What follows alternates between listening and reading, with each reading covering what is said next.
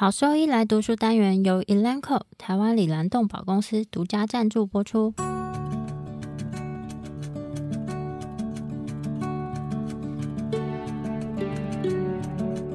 欢迎收听超级好兽医来读书，好读书，读书好，读好书，三日不读书，竞争一定输。眼睛太忙没时间念书，好兽医来读书，用说给你听。我是兽医师林哲宇 Steven，我是兽医师肖慧珍。在这边我们会挑选十个有趣的文章主题，用说的方式帮大家读书。从十一月二十九号开始，连续十周，每周一的中午十二点准时更新。兽医师来读书喽！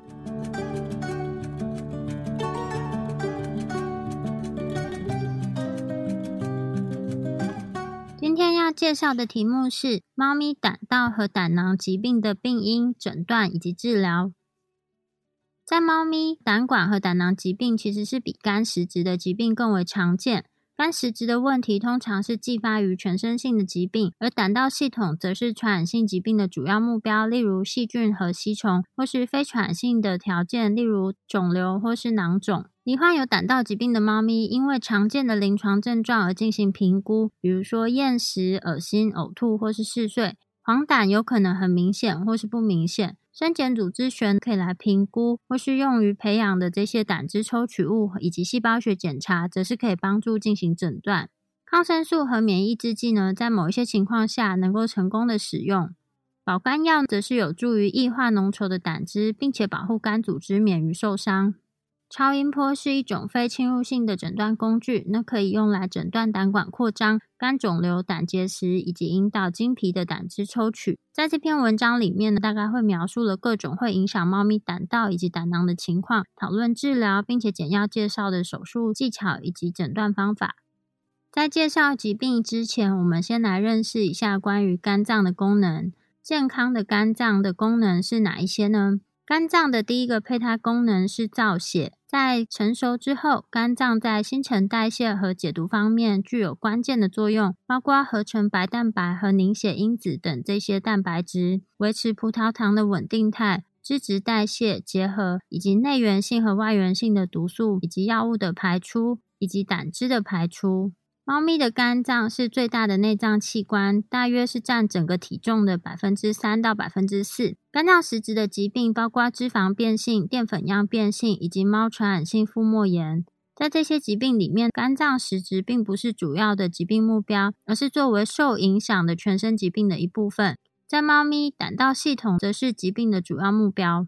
猫咪的胆汁，它的 pH 值大约是五点九到七点八之间，是一种由各种非硫酸化胆汁酸以及胆固醇所组成的液体。牛磺酸 （taurine） 是猫用来结合胆汁酸的唯一营养素。因为猫咪本身产生牛磺酸的能力有限，所以这个 taurine 是猫咪必须的饮食成分。牛磺酸的可利用性也被认为是结合胆汁酸的限制因素。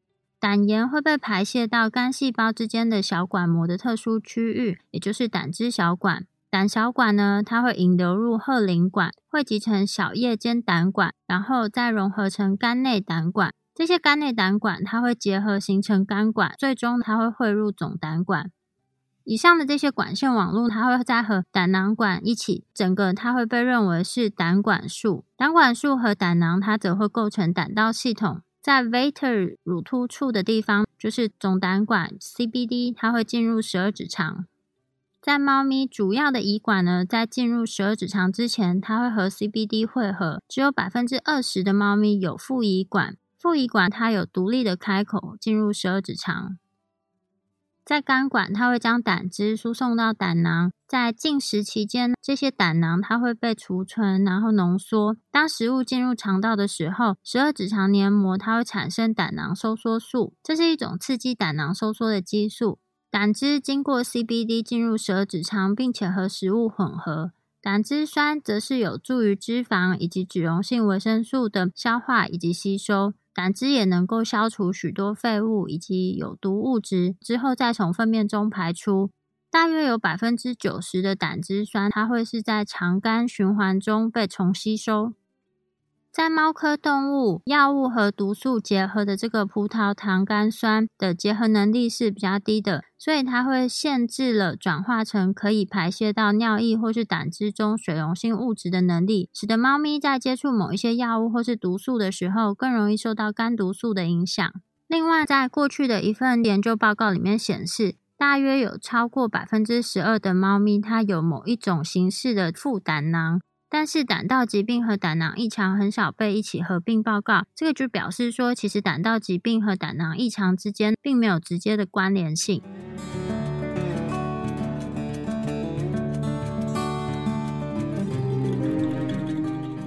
胆汁淤积和胆道相关的一个重要临床综合症就是胆汁淤积。胆汁淤积的定义就是胆汁的流动受到影响。胆汁淤积本身并不是一种疾病，而是和胆汁功能障碍相关的一种病理生理现象。胆道系统通常可分为两种形式，分为肝内跟肝外。肝内的胆汁淤积主要是发生在第一区的肝细胞、胆管或是胆汁小管。在猫咪，肝内胆汁淤积和胆管破坏和继发于胆管炎的肝纤维化来说是相关的。有一些胆汁淤积的药物，它和胆汁小管的胆汁流量减少是有关的。在包括狗以及人在内的所有物种里面，内毒素是造成胆汁小管内胆汁流动受损，使得肝内胆汁淤积的主要原因。肝外胆汁淤积则是由于总胆管阻塞所引起的肝外胆管阻塞。在病因方面，和胆管炎、胆囊炎以及胆囊收缩性受损相关的胆汁淤积和胆结石，就被认为是肝外胆管阻塞最常见的原因。那其他常见的原因包括有胰脏炎、胆肿瘤、异物、胆道黏液囊肿以及胃肠道的疾病。在临床症状方面，其实和胆汁淤积的原因没有关系，包括有腹痛、呕吐、脱水、恶心、厌食、体重减轻。嗜睡、发烧以及黄疸、腹泻或是多渴多尿。在诊断方面，要如何来诊断胆汁淤积？首先就会看到肝酵素的活性上升，特别是短期的碱性磷酸酶 （LKP） 上升，表示胆汁淤积。那也常会见到总胆红素和胆汁酸的上升。肝外胆汁淤积通常可以透过超音波诊断，在正常猫咪肝内和肝外的导管是看不到的。所以，任何在超音波检查里面可见到的这些管腔，都是被认为是扩张，可以透过总胆管的直径来诊断是否有肝外的胆汁淤积。因为在百分之九十七的猫咪，如果说它有肝外胆汁淤积的情况下，它的总胆管的直径是大于五毫米。在健康猫咪的总胆管呢，直径上限是四毫米。所以，相形之下，胆囊扩张在临床上并不是诊断这个肝外胆汁淤积的可靠症状。虽然呢，在实验性的胆管结扎之后，总是可以看到这个胆囊扩张的情形。在治疗方面，要怎么样治疗胆汁淤积？治疗呢，则会取决于造成阻塞的原因。可以尝试使用利胆剂，例如 ursodeoxycholic acid 来除去胆沙，或是使用手术来除去胆结石、异物或是黏液囊肿。那如果是在肝吸虫寄生虫的情况下，那则会使用杂寄生虫的药物；如果是在胆管炎或是胃肠道疾病，则会使用类固醇。那如果是在化脓性胆管炎或是其他胃肠道疾病，也可能使用抗生素或是低脂饮食止吐剂以及支持性的输液来进行治疗。所以，其实这些治疗方式还是取决于到底是什么原因造成它阻塞，然后根本原因来进行治疗。关于胆汁淤积的预后，其实上面所提到的这些治疗方式，大多数都可以去成功的缓解胆汁淤积的情况。但是呢，在预后方面，主要会取决于根本原因到底是什么。这边也要再提到的事情是，有时候会看到合并肝内和肝外的。胆汁淤积，虽然呢，我们刚刚是提到两种形式的胆汁淤积的情形，但是在临床上，通常是肝外的胆汁淤积以及肝内的胆汁淤积两者是相结合的。因为总胆管的阻塞，它会影响到整个胆管束，但是呢，它是被描述成肝外的胆汁淤积。但相反的，在炎症性的这些胆道疾病，它会影响到整个胆汁系统。可是它的主要症状却是出现在最小的分支系统中的这些形式，则会被描述为肝内胆汁淤积。另外也要提醒的事情是，在某一些肝病的病患，他的肝酵素的活性可能会异常的升高。例如说，影响到肝脏的全身性疾病，例如说反应性的肝病，或是在服用某些药物之后造成的一些副作用，有可能会造成肝酵素的活性上升。所以在诊断上面，不能只单靠血检数值的变化就直接诊断是胆汁淤积。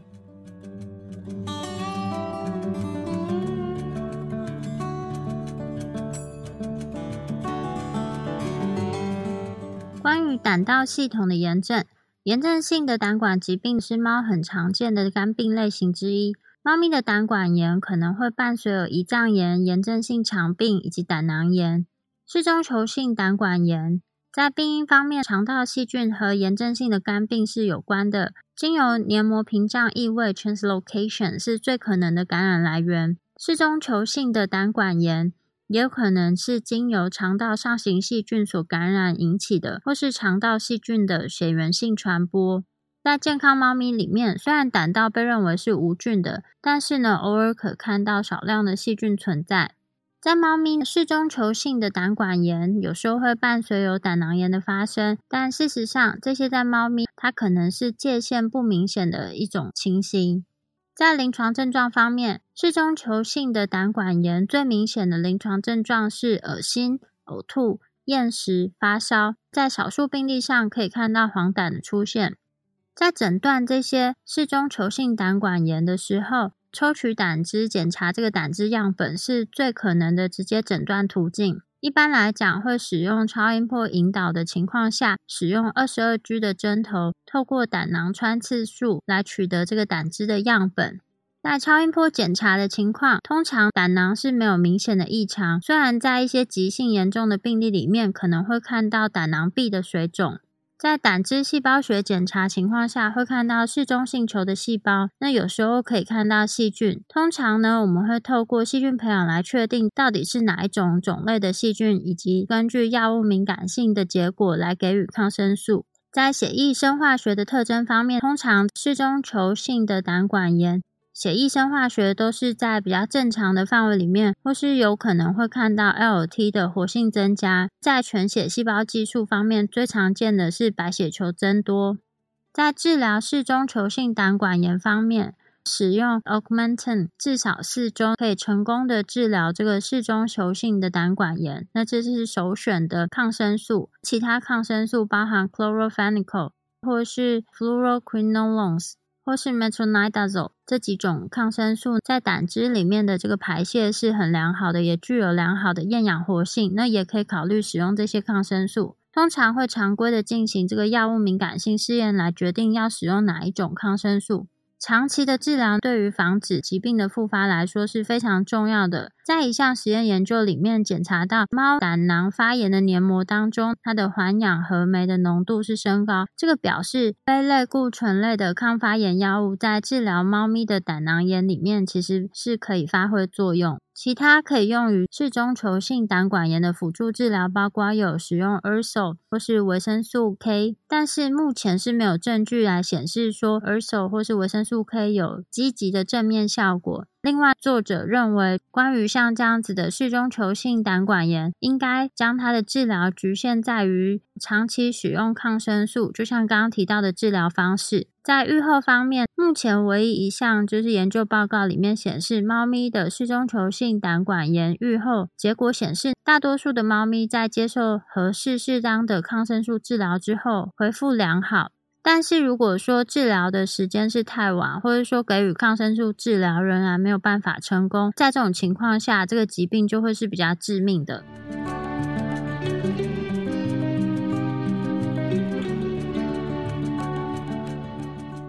淋巴球性胆管炎，目前细菌和免疫学则是会推测为是淋巴球性胆管炎的病因。目前认为感染源它会引发炎症。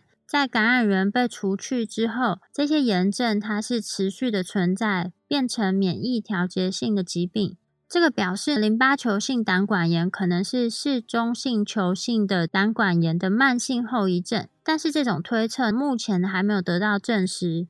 在目前认为，淋巴球性胆管炎和嗜中球性的胆管炎被认为是两种独立不相关的疾病。另外呢，有一些报告认为淋巴球性胆管炎是继发于胆结石所引起的胆管阻塞，但是其实目前为止，这些病因都还没有被明确的确定。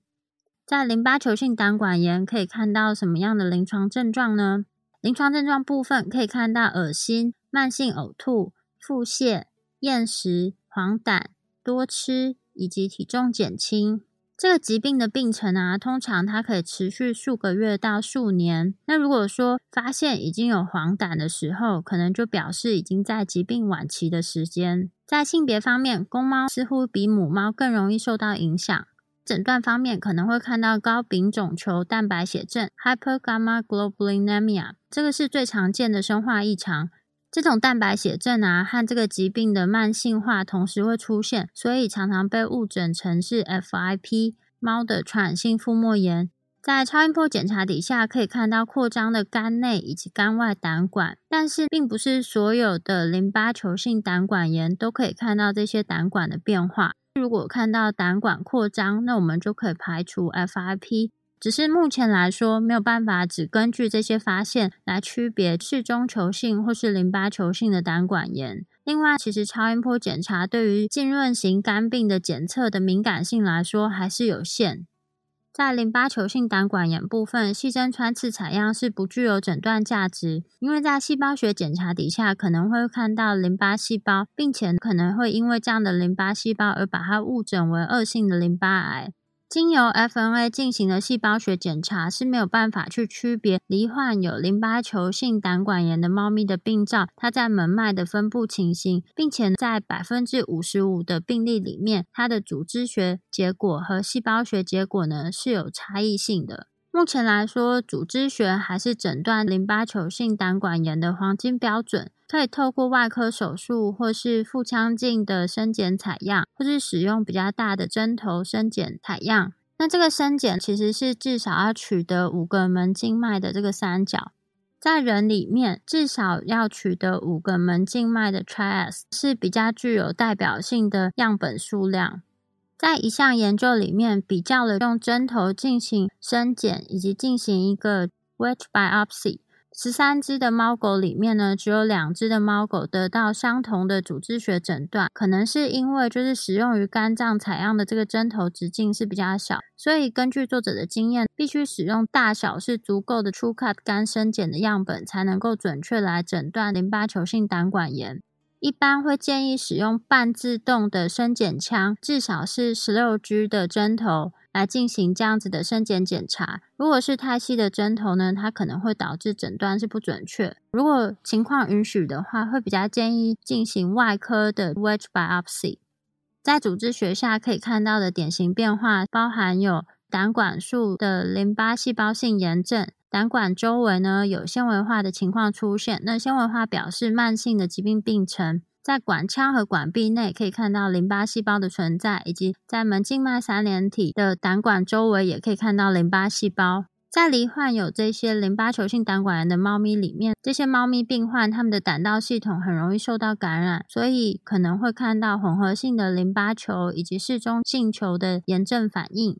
在淋巴球性胆管炎的治疗方面，主要会使用皮质类固醇，例如 prednisolone 或是 urso。这些呢，目前是用于淋巴球性胆管炎的治疗。另外呢，也会建议使用适当的抗生素四到五周。根据抽取的胆汁所进行的细菌培养以及药物敏感性结果来选择合适的抗生素。在愈后方面，在一篇来自二十三只猫的愈后数据显示，有百分之七十的猫咪它存活是超过一年，平均存活时间大约是五十一点八个月。在另一项研究里面，接受 prednisolone 治疗的猫咪，它比接受 urso 治疗的猫咪，它的存活率是更高。在一年、两年、三年的总生存率分别为百分之七十四、五十六以及百分之三十五。中位的总生存时间呢，大约是七百九十五天，也就是大约二十六个月。这边要提醒的是，因为淋巴球性胆管炎，它的病程是比较缓慢的。另外呢，它可以看到 hypergammaglobulinemia 这样子的生化异常，所以淋巴球性胆管炎经常被误诊成是 FIP，在这一点上面要特别小心。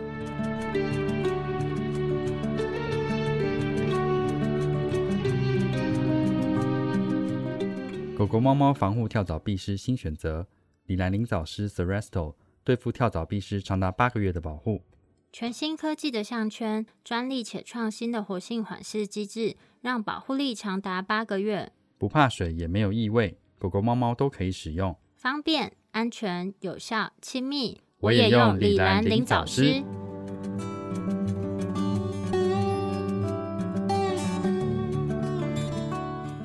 因为肝吸虫所引起的胆管炎，引起猫咪胆管炎的肝吸虫是属于 Platinosomum 的物种，在亚热带地区是最为常见的。瓜牛和蜥蜴它会携带肝吸虫，那猫咪在吃入这些猎物的时候会被感染。成年的肝吸虫，它会寄生在这些受影响的动物的胆管和胆囊当中，可能导致胆汁淤积。在临床症状方面，因为肝吸虫所引起的胆管炎，猫咪会表现出嗜睡、体重减轻、食欲下降、腹痛以及呕吐的临床症状，可能会看到黄疸的情况出现。因为寄生虫的数量太多而造成胆汁淤积所造成的黄疸。在诊断方面，肝脏的生检检查、胆汁或是粪便的显微镜检查，有时候可以看到肝吸虫的卵。在肝脏的组织学方面，可以看到门静脉区域的嗜酸性球的炎症。再有这些嗜酸性球炎症反应，则会认为有肝吸虫的感染。慢性的肝吸虫感染可能会导致胆管扩张和纤维化，但是这些影像学的表现其实和慢性的淋巴球性胆管炎是非常相似的。在血液抹片或是全血细胞计数的时候，有时候可以看到嗜酸性球增多，这个则是在淋巴球性胆管炎的猫咪不会看到的情形。在肝吸虫引起的胆管炎治疗方面，则会建议使用 Praziquantel，每天口服给予三天，它可以充分的治疗肝吸虫的感染。在愈后方面，透过正确的治疗，其实愈后是非常好的。但是这些胆管扩张的变化会持续存在，并且会增加这些病患对于肠道上行细菌感染的敏感性。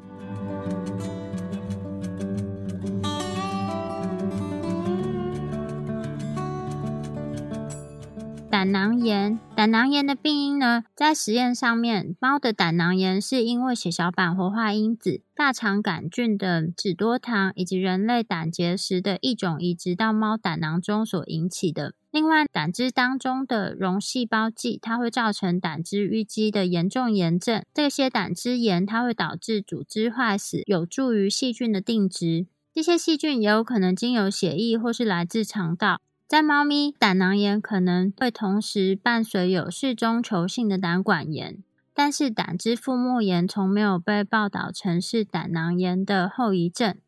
在猫咪的胆囊炎临床症状，目前已经知道的这些临床症状包含有食欲不振、嗜睡、呕吐、厌食、腹泻、黄疸、前腹痛、体重减轻、发烧、贫血以及轻度的高胆红素血症。胆囊炎的诊断，在超音波检查底下可以看到急性的胆囊炎、胆囊壁增厚 （double rim）、水肿性胆囊壁，或是在慢性或是轻度炎症的时候呢，胆囊壁则会变得比较薄，变成单层壁。在一项针对六只猫的研究里面，在胆囊穿刺之后，可以见到一些细菌、大肠杆菌、链球菌、梭菌以及肠沙门氏菌的存在。以及在大多数情况下可以看到退化的这些炎症细胞，在胆囊壁的组织学检查里面可以看到上皮或是这些胆囊壁里面含有嗜中性球。胆囊炎的治疗，在猫咪胆囊发炎的黏膜里面会检测到这个环氧合酶的浓度上升，这个表示 NSAID 在治疗猫咪的胆囊炎里面其实可以发挥一些作用。另外，Chloramphenicol。Augmentin 或是那些 fluoroquinolone 类的抗生素，其实在胆汁中浓缩，并且具有良好的厌氧活性，所以也可以使用这些抗生素。在胆囊炎的预后方面，根据目前唯一已经发表的研究结果来说，如果使用到正确的抗生素，那它的预后则是蛮好的。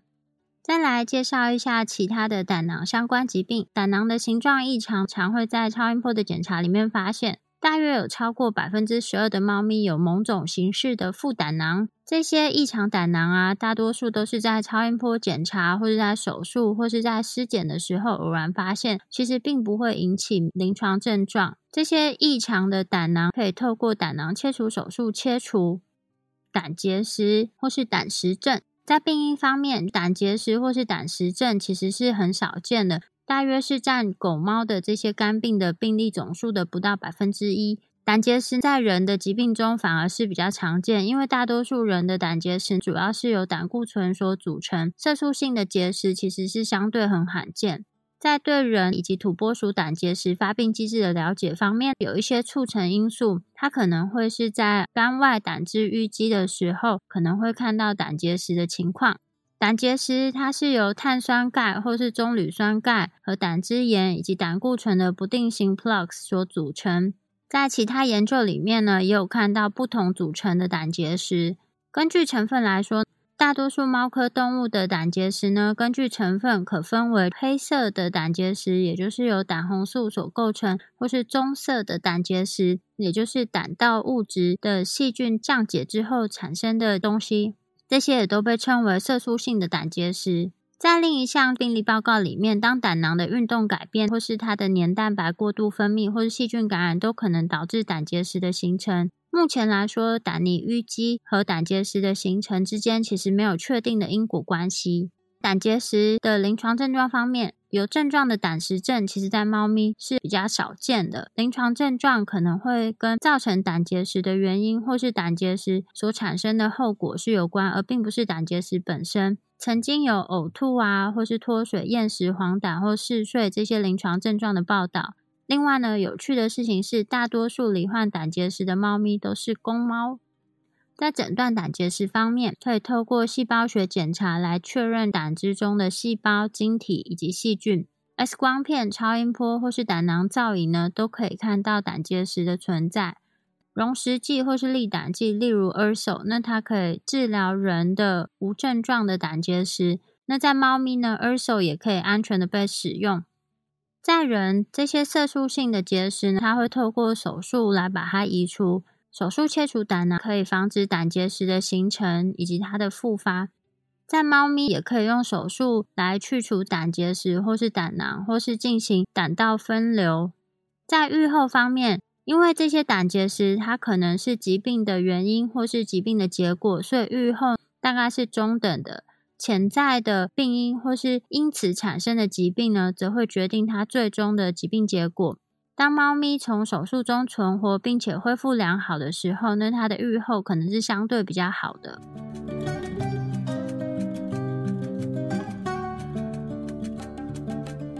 肝脏生检技术。肝脏的生检呢，可以透过开腹手术或是腹腔镜手术取得肝脏组织，或是可以使用大口径的针头。在不同的技术呢，就会产生不同数量的这些组织样本。在腹腔镜的这些杯状组织生检前，可以产生大约四十五 milligram 的组织。如果是使用十四 G 的初卡针头，大概可以取到十五到二十毫克的组织；如果是十八 G 的生检针呢，则是三到五毫克。至少应该从两个或是不同的肝叶取得三个生检样本。首选的话，会建议使用十六 G 的针头，然后取五到六个样本，来建立比较良好的组织病理学诊断。在肝脏生检的建议以及注意事项包括有。要让病患进食至少十二小时，让胃排空。在进行生检之前，要进行凝血测试，确保没有出血的风险。如果说当这个纤维蛋白原的浓度低于参考区间的低值的百分之五十的时候，就不要进行肝脏生检。在长期或是严重的肝外胆汁淤积的病患，在进行生检之前，要给予维生素 K1 皮下针剂数天的时间。千万不可以在猫咪使用自动弹簧式的生检枪，因为这可能会导致致命的休克反应，特别是没有麻醉的猫。如果说要进行腹腔镜的肝脏生检，就会建议在手术一开始的时候就进行，因为长时间麻醉或是血管变化，或是说有触碰这些肠道之后呢，可能会产生一些肝细胞的变化。另外，如果说是采的是肿瘤，在肿瘤的中心可能是坏死区，最好要从肿瘤这病灶的周围采样。散发性的肝脏疾病，包含肿瘤，也可以使用细针抽取采样 （FNA）。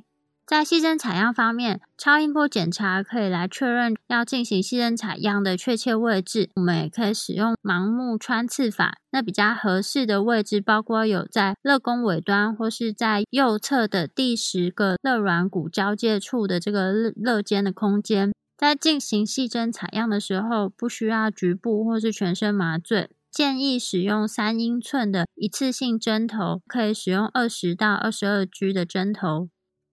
超音波导引的经皮胆囊穿刺术，它是一种取得胆汁样本的微创技术，大概是可以取得零点九到三毫升，可以使用连接到十二 CC 注射剂的这个二十二 G 一点五英寸的针头。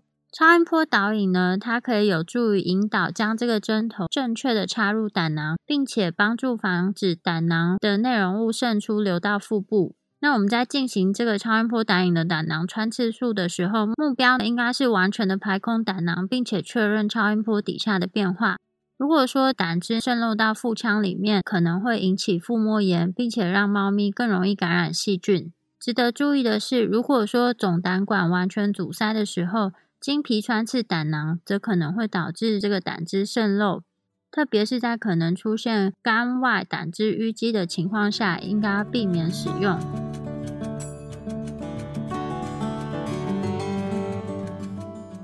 胆囊黏液性囊肿造成疾病的原因有什么呢？胆囊上皮的黏液腺保护胆囊上皮免受胆汁酸的有害影响。猫咪的黏液腺比狗狗少，这也可以解释为什么猫咪的黏液囊肿报告比狗狗少。总共描述了三个猫科动物的病例，在狗狗中，黏液囊肿具有明显的横纹图案，但在这三只猫咪的报告并没有这种图案。其中一例猫科动物的病例中，描述了黏液腺的增生。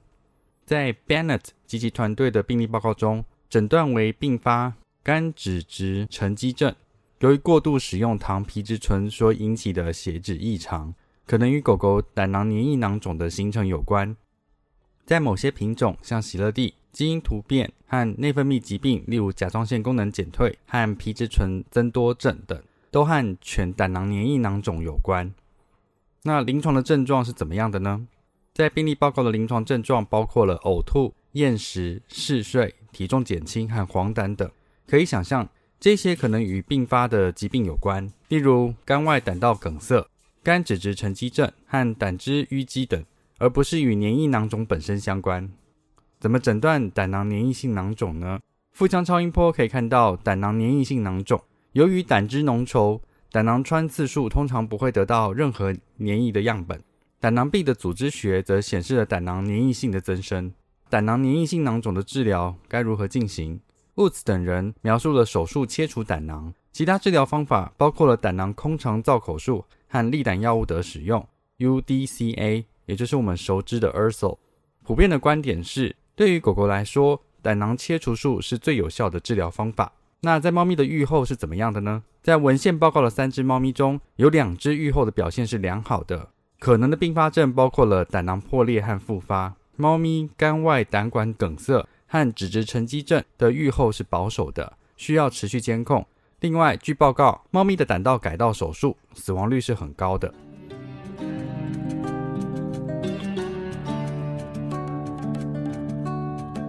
胆囊梗塞造成梗塞的病因有哪些呢？胆囊动脉、肝动脉的分支和胆囊的唯一动脉供血的血栓形成。就可能导致胆囊梗塞。理论上，胆囊的扭转也可能导致动脉梗塞和阻塞。胆囊底部已被认定为最容易因为缺血后遗症而破裂的位置。虽然在猫咪的胆囊中观察到坏死区和缺血，但该研究的作者将这些发现与厌氧细菌的感染联系在一起。已经在一系列的狗狗病例中描述了胆囊梗塞问题，但在猫咪中却没有。预计在胆囊梗塞和坏死之后发生的胆汁性腹膜炎，在猫科的临床病例中很少遇到。且在三百九十六例的研究中，仅报告过一次，也就是百分之零点三。这可能是由于胆管上皮表现出优异的再生特性，而这已经在狗狗身上得到认可。胆囊梗塞的临床症状有哪些？在狗狗的临床症状包括了呕吐、黄疸、厌食、发热和腹泻。两只胆汁性腹膜炎的猫咪有出现厌食和呕吐等相关症状。诊断方面，超音波有助于识别胆囊的异常，以及显示因为腹腔积液而导致的腹腔影像细节不良等。在对十二例狗狗病例的回顾研究中，借由手术证实胆囊的破裂和扩张，但没有遇到扭转的问题。胆囊壁的组织学显示动脉坏死和血栓的形成。胆汁性腹膜炎腹腔积液的细胞学则显示。主要是嗜中性白血球和巨噬细胞等。巨噬细胞的细胞质或背景中有金黄色至绿褐色的物质，与血清相比，渗出液的胆红素浓度增加了两倍以上，从而有效地诊断出胆汁渗漏的问题。胆囊梗塞的治疗必须透过手术切除受损的胆囊，也必须透过手术来修复导致胆汁性腹膜炎的损伤。另外，也可能需要支持疗法，例如输液疗法和辅助喂食等，以确保病患的复原。胆囊梗塞的预后，根据现有的匮乏资讯推测，预计预后是保守，需要持续监控的。血栓形成可能是由于血管问题引起的，那这个对猫咪的影响可能远大于胆囊梗塞问题本身。猫咪的胆道疾病与恶心、呕吐和厌食有关，这使患者易患有肝脂质沉积症。胆盐对组织而言是有毒的，会导致组织坏死和细菌生长。进一步考虑的是，胆汁分流手术已被证实与高死亡率有关，所以整体而言，预后是保守到不佳的。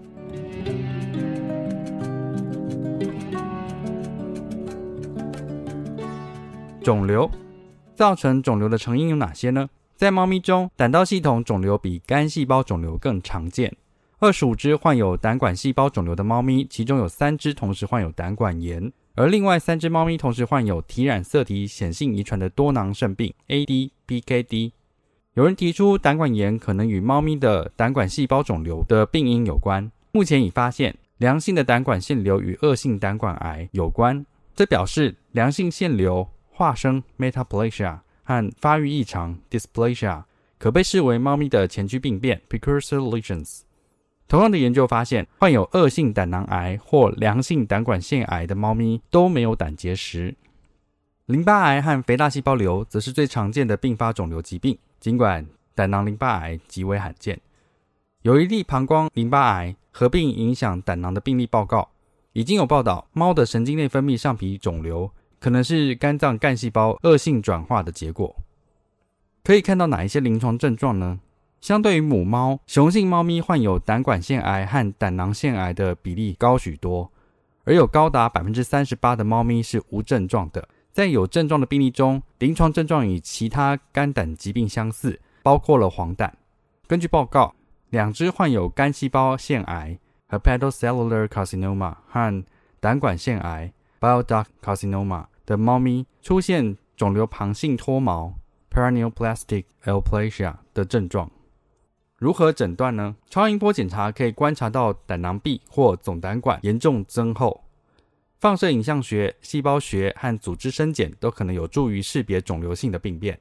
在治疗方面，大部分的肝脏区域都可以透过手术切除而不损害肝脏的功能，因此手术切除局部病变之病灶似乎是最佳的选择，而全身性的化疗则相对成效不佳。肿瘤的愈后，根据报告。高达百分之六十五的猫咪原发性肝胆肿瘤都是良性的，然而已发现恶性胆道肿瘤的转移率高于肝细胞腺癌。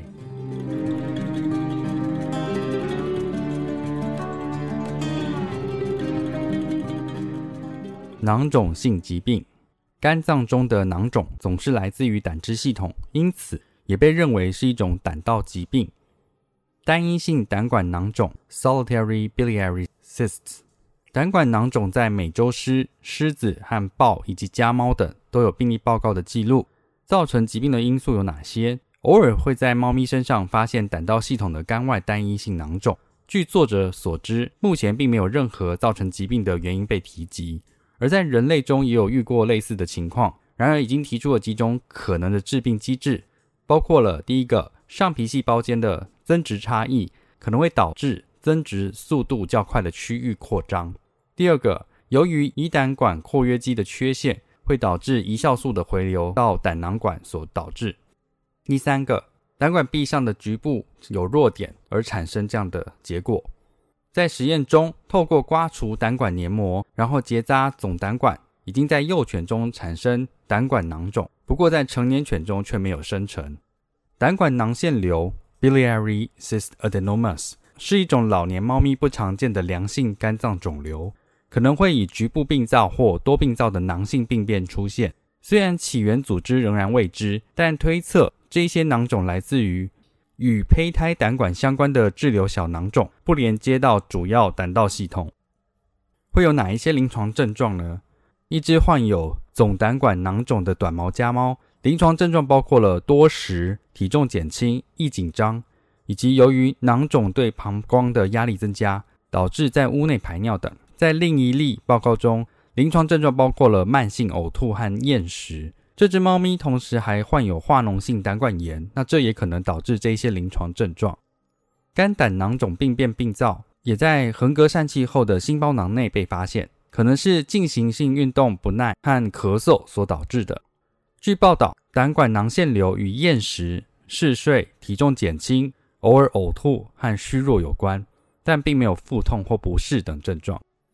诊断方面，临床检查的时候可以发现大的囊肿，影像诊断可能有助于定位胆管囊肿；而有些则是在尸体解剖时才被发现。临床血液生化检查的结果可能是正常的，但也有报告指出，肝脏的酵素如 ALT、ALKP 和胆红素可能会升高。凝血时间在正常的参考区间内，囊肿的液体分析显示蛋白质含量高，以及受限的混合细菌生长等。真正的囊肿通常含有胆汁。治疗方面，当由于邻近结构受到机械性压迫而需要切除囊肿时，可以选择完全或者部分手术切除。愈后的部分，由于这些囊肿的良性特质，患有胆管囊腺瘤的猫咪愈后是良好的。然而，由于单一性胆管囊肿的病因通常未知，因此可能会复发，长期愈后结果尚不明确。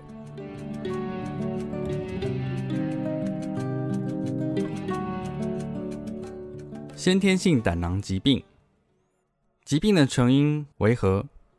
猫咪囊状肝病通常是多病灶的，百分之六十八的猫咪同时患有多囊肾病 （PKD）。PKD 在波斯猫为体染色体的显性遗传。除了肝囊肿外，肝脏纤维化也常见于患有 PKD 的猫咪。增加的上皮增殖与波斯猫肾脏囊肿的形成有关。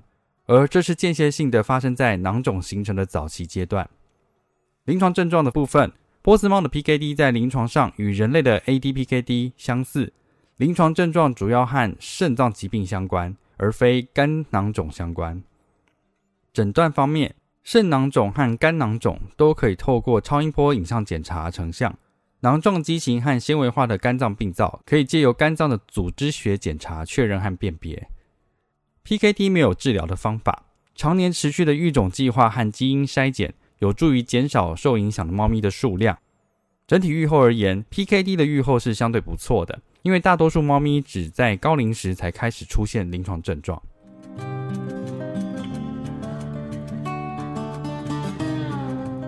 重点整理：第一点，在猫咪中，胆道疾病比肝实质疾病更常见。第二点。由于对药物和毒素的葡糖苷酸结合能力有限，猫咪容易出现肝毒性的损伤。许多常用的兽医用的药品可能对猫咪具有肝脏毒性。第三点，肠道细菌与炎症性肝病有关。第四点，胆道系统的变化如扩张会持续存在，并会增加患者对肠道上行性细菌感染的敏感性。第五点，有八分之一的猫咪。具有某种形式的附属胆囊 （accessory gallbladder） 通常没有临床症状，而且这些异常是在超音波检查或尸体解剖检查时的偶然发现。第六点，大多数患有胆结石、淋巴球性胆管炎和肿瘤的猫咪都是雄性的。第七点，胆囊只有一条供血的动脉，但从未在猫咪的病患中被描述过有梗塞的问题。第八点，不仅仅是家猫而已，许多猫科动物都会遇到胆管囊肿的问题，而在家猫中，肝脏囊肿与多囊肾病有关。第九点，组织学、细胞学和细菌培养都是对猫咪胆道疾病具有价值的诊断工具。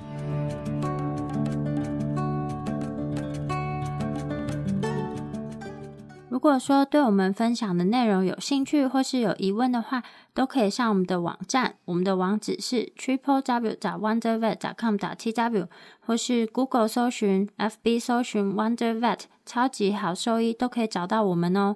那我们的 Podcast 呢，就是在 Spotify 和 Apple Podcast 上面都有我们的节目，可以记得上去订阅及分享。